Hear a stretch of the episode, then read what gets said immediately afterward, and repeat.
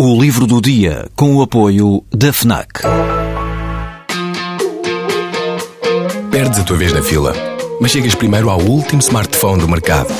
Ignoras o que te dizem para fazer, mas ouves o que a tua playlist tem para te dizer. Não largas tudo para viajar pelo mundo, mas vais de malas e bagagens para o livro que andas a ler.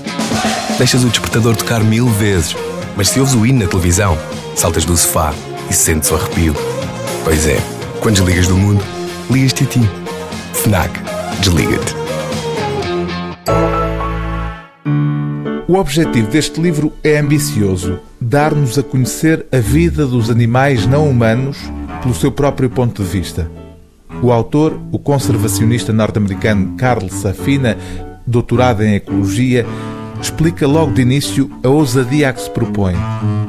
Habitualmente, a ciência evita com veemência as perguntas relacionadas com a vida interior dos animais. Desta vez, dei-me permissão para lhes fazer a pergunta que é um fruto proibido: Quem são vocês?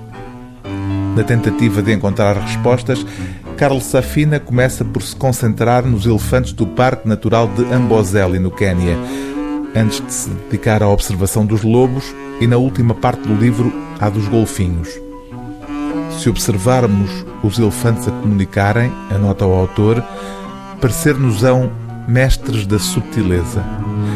A investigação de Carlos Safina está num território de fronteira entre a ciência e a filosofia, fazendo-nos refletir sobre o comportamento animal que, encarado de um certo ponto de vista, o aproxima de comportamentos humanos, sublinhando de forma expressiva o quanto nós, humanos, temos em comum com as outras espécies. As diferentes espécies, conclui Safina já no fim da obra, são como pessoas que se conheceram no liceu, mas que entretanto seguiram modos de vida diferentes. Somos todos tão parecidos debaixo da pele. Parecidos, explica o autor, por via das raízes comuns que partilhamos. Mesmo, por muito que isso possa chocar os espíritos mais antropocêntricos, mesmo a nível emocional. Será então que os outros animais têm emoções? pergunta Carlos Safina. Sim, claro que têm. Será que os seres humanos têm emoções animais?